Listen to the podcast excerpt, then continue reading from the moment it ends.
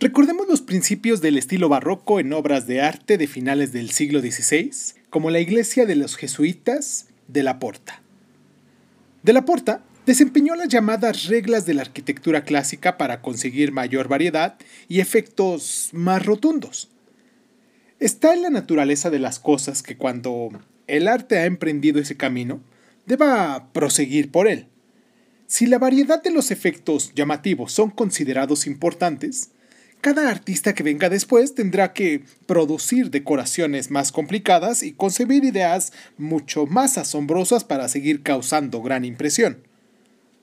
Durante la primera mitad del siglo XVII, este proceso de ir acumulando más deslumbrantes y nuevas ideas a cada, paso para los edificios y su ornamentación siguió avanzando en Italia. Y hacia la mitad del siglo XVII, el estilo que dominamos barroco adquirió su total desenvolvimiento. Hoy aquí en Crónica Lunares hablaremos del poder y esa gloria que dio a Italia en la mitad de la segunda mitad del siglo XVII y el principio del siglo XVIII. Quiero, antes que nada, mandar un saludo a toda la gente de Piamonte, que es donde nos descargan allá en Italia, ya es en el lugar donde más descargas hay ahí en Piamonte. Un abrazo también a la gente de Lacio, de Veneto, de las marchas, allá hasta allá, hasta Lombardía también, y a la zona de Cerdeña, que recientemente se incorporó con nosotros y que está descargando estos audios, estos podcasts. Y pues nada, este, esto es Crónica Lunares, yo soy Irving Sun y pues comenzamos, ¿no? Cierra los ojos. Si escuchas que alguien se acerca, no temas. Todo estará bien.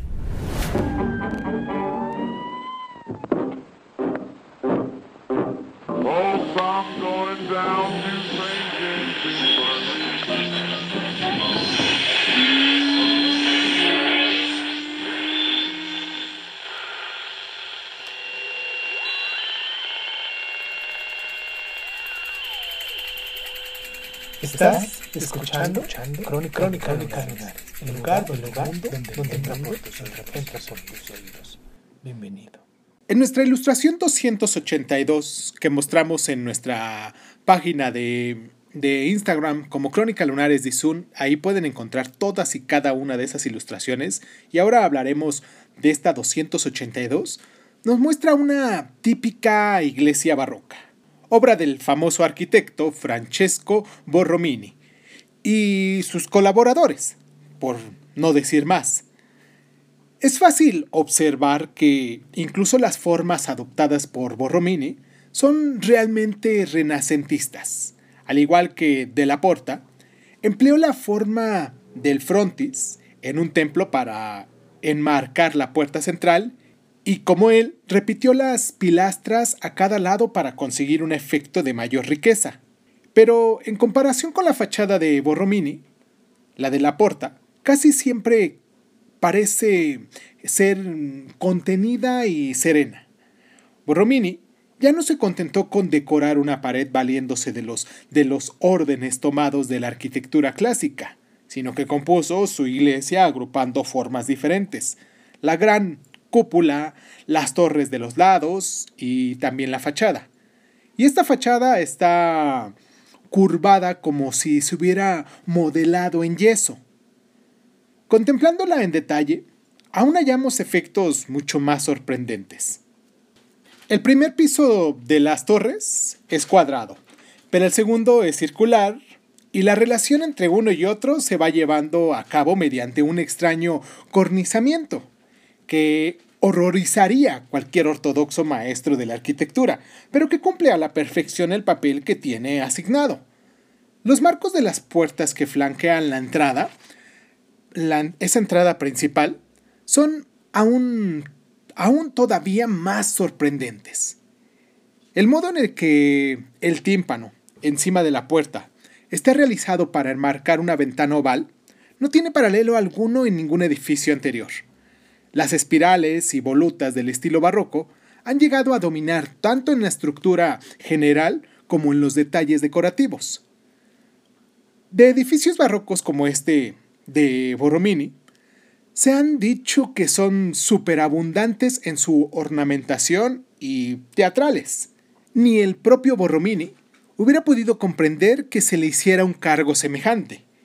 Él se propuso construir una iglesia que pareciese faustuosa y que fuera un edificio lleno de esplendor y movimiento.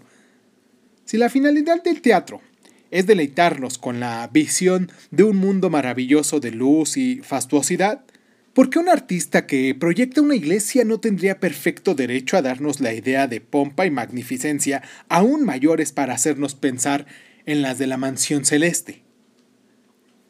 Cuando entramos en las iglesias, comprendemos mejor cómo fueron empleadas en ellas deliberadamente la pompa y la ostentación de las piedras preciosas, el oro y el estuco para evocar una visión de la gloria celestial mucho más concreta que las catedrales medievales.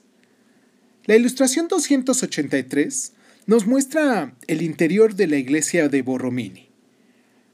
A quien esté acostumbrado a los interiores de las iglesias de los países nórdicos, esta fastuosidad deslumbradora le podría parecer demasiado mundana, pero la Iglesia Católica pensaba en aquella época de distinta manera. Cuanto más predicaban los protestantes contra el aspecto externo de las iglesias, más afanosa se volvía la Iglesia romana en poner a su servicio las facultades de los artistas. Así, la reforma y la exclusión de las imágenes y del culto a estas que influyeron con tanta frecuencia en el pasado sobre el desarrollo del arte, ejercieron también sus efectos directamente sobre el desarrollo del barroco.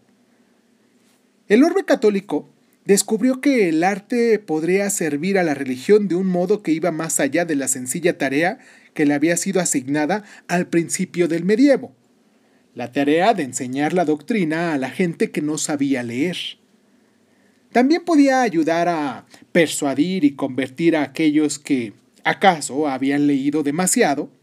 Arquitectos, pintores y escultores eran llamados para transformar las iglesias en grandes representaciones cuyo esplendor y aspecto casi obligaban a tomar una determinación. No son tanto los detalles los que en esos interiores importa como el efecto general del conjunto. No podemos esperar comprenderlos o juzgarlos correctamente, sino contemplarlos como marco para el ritual espléndido de la Iglesia romana, tal como lo hemos visto durante la Misa Mayor. Cuando las velas están encendidas en el altar, el aroma del incienso invade las naves y los acordes del órgano y el coro nos transportan a un mundo distinto. Vamos a hacer esta pausa aquí a continuación para poderles recordar nuestras plataformas donde nos pueden encontrar como Crónica Lunares Dizun en Facebook, en YouTube y mucho, muy, muy, muy importante el día de hoy. Me gustaría que nos siguieran también en Instagram porque ahí van a encontrar todas y cada una de las imágenes de las cuales hacemos referencia aquí en el programa y pues de forma visual a lo mejor ustedes pueden tomar su celular, su tableta o su computadora de cualquier modo e ir siguiendo nuestra descripción con las imágenes que vamos utilizando. Todas y cada una de ellas están numeradas y hacemos aquí referencia al número que se tiene en la imagen para que ustedes puedan a su vez poder seguirlas con nosotros. Y pues sin más que decir, recuerden que nos pueden encontrar en Anchor, en Evox, en Google Podcast, en Apple Podcast, en Spotify, eh, en todas las diferentes plataformas de, de audio. Y pues vamos a la pausa, nuestra primera pausa, y regresamos con este tema que es exquisito.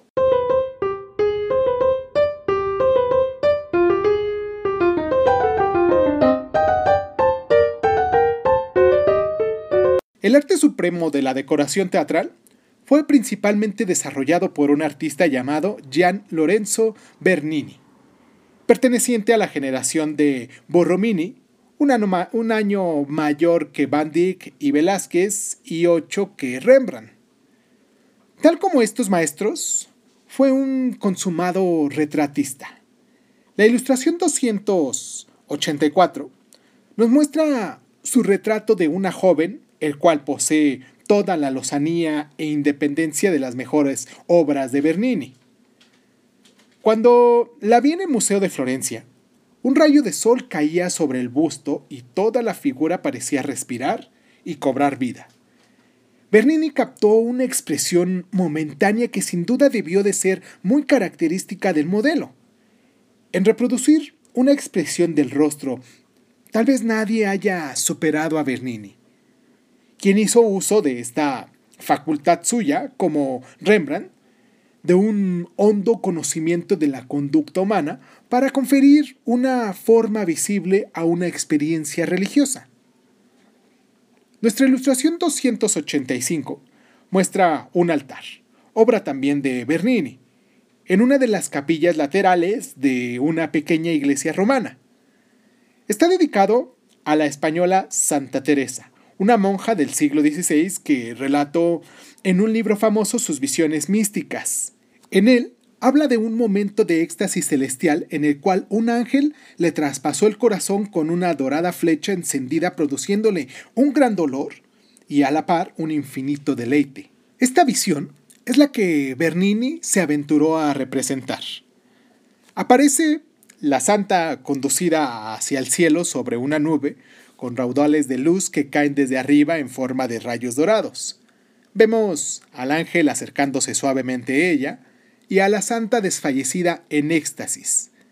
El grupo está colocado de tal forma que parece flotar sin punto de apoyo en el espléndido marco que le proporciona el altar, recibiendo la luz de una ventana invisible que hay en la parte superior. El visitante nórdico tal vez se incline a encontrar en la disposición del conjunto, a primera vista, demasiadas reminiscencias de efectos teatrales, y en el grupo un exceso de emotividad. Por supuesto, eso es cuestión de gustos, sobre la formación de las cuales es inútil discutir, pero si comprendemos que una obra de arte religioso, como el altar de Benini, puede legítimamente emplearse para provocar sentimientos de fervorosa exaltación y de transportes místicos, debemos admitir que Bernini logró ese propósito de forma magistral. Dejó a un lado, deliberadamente, cualquier limitación para conducirnos a un cima de emotividad a la que nunca había llegado otros de nuestros artistas. Si comparamos el rostro de su desfallecida santa con cualquier obra realizada de los siglos anteriores, encontraremos que han logrado una intensidad en su expresión que nunca se había conseguido en el arte hasta ese momento. Pasando de la ilustración 286 a la de la cabeza de La Conte, con nuestra ilustración, recordemos nuestra ilustración 69, o la del esclavo moribundo de Miguel Ángel, con nuestra ilustración 201, 201 que es la que tenemos como numerada, advertiremos la diferencia, esa gran diferencia.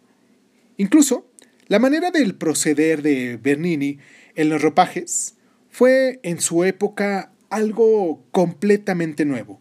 En lugar de dejarnos caer en grandes pliegues a la tradicional manera clásica, los retorció y desmenuzó para incrementar el efecto de movimiento y agitación. En todos esos recursos fue prontamente imitado por toda Europa.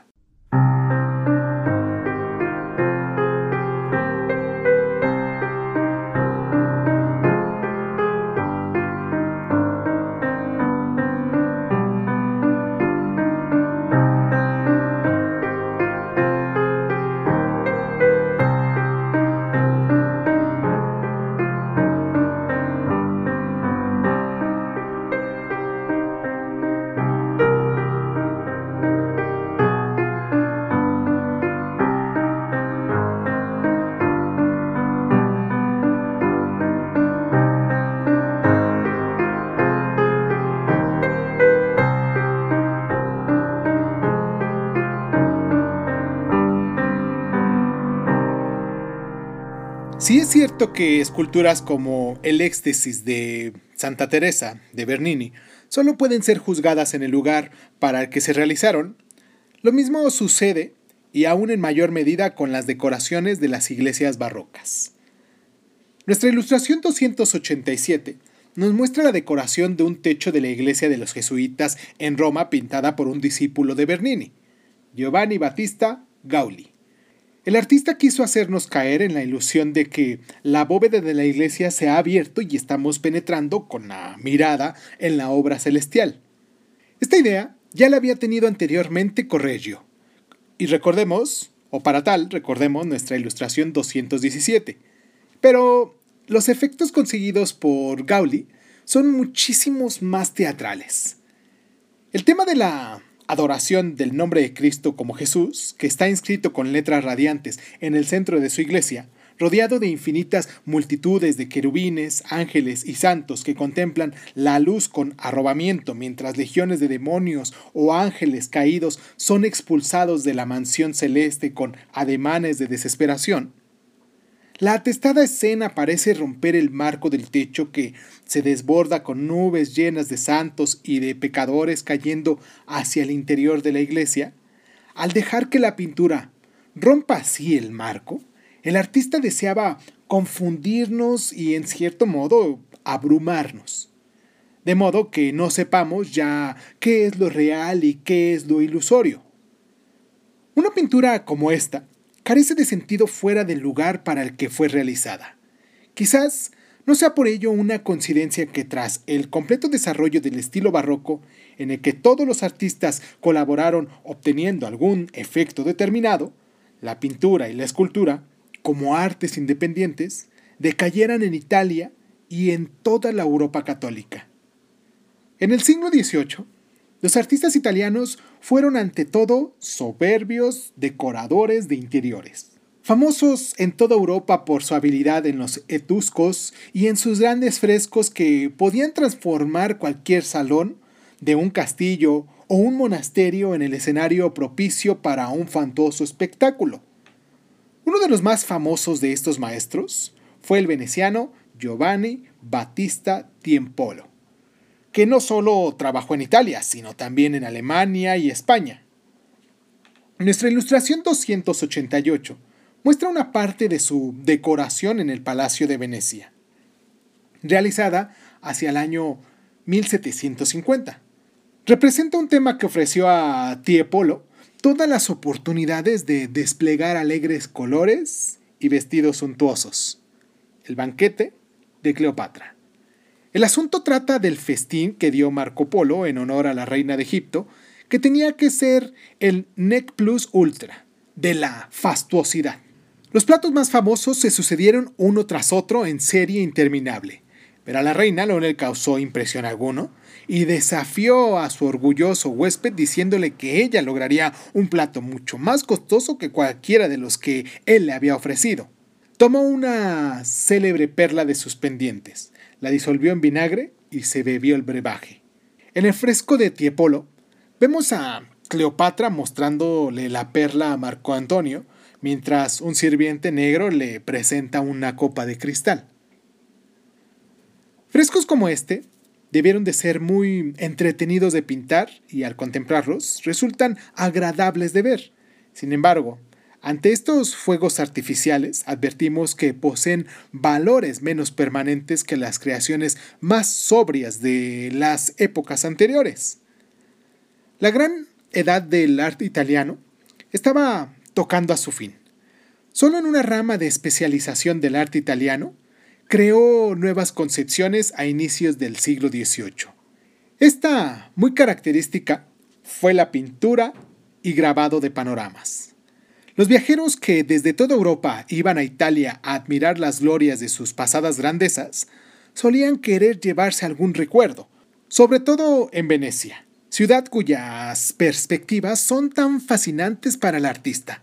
Se desarrolló una escuela de pintores que atendieron a tales demandas. Nuestra ilustración 290 muestra una vista de Venecia de uno de esos pintores, Francesco Guardi. Al igual que el fresco de Tiepolo, este cuadro nos revela que el arte veneciano no había perdido su sentido de cintuosidad de la luz y el color. Nos resulta interesante comparar las vistas del lago veneciano realizadas por Guardi por las sobrias y fidedignas marinas de Simón Blieger Y para tal recordemos nuestra ilustración 271, que son pintadas un siglo antes. Advertimos que el espíritu del barroco, la afición del movimiento a los efectos advertidos, puede manifestarse incluso en una simple perspectiva de una ciudad. Guardi dominó por entero los efectos estudiados por los pintores del siglo XVII. Él supo que, una vez que hemos conseguido la impresión general de un panorama, nos resulta sumamente fácil completarla y enriquecerla con pormenores que nosotros mismos le añadimos. Si observamos atentamente sus gondoleros, descubriremos con sorpresa que están hechos con unos cuantos toques de color hábilmente dispuestos. Y sin embargo, si los miramos desde lejos, la ilusión de realidad es perfecta. La tradición de los descubrimientos barrocos que vivió en estos últimos frutos del arte italiano adquiriría nuevo vigor en épocas subsecuentes. Esto será por todo por el día de hoy aquí en Crónica Lunares. Les dejo un abrazo muy caluroso hoy siendo viernes 26 de noviembre, Veneris Dice, como le llamamos aquí 26 de noviembre. Y la próxima semana, como ustedes bien recuerden, aquí en el programa vamos a hablar de Alemania, de Francia y Austria a finales del siglo XVII y la primera mitad del siglo XVIII. Lo que hicimos hoy en Italia, pero en esos tres países, y cómo también se desarrolló este movimiento de las luces y los colores. Vamos a terminar con esto. Les agradezco mucho el tiempo que se toman para estar con nosotros. Les mando un abrazo muy afectuoso y pues nada, los invito el día de mañana que nos escuchen con nuestro programa de política y la próxima semana que nos sigan aquí en el programa de Historia del Arte.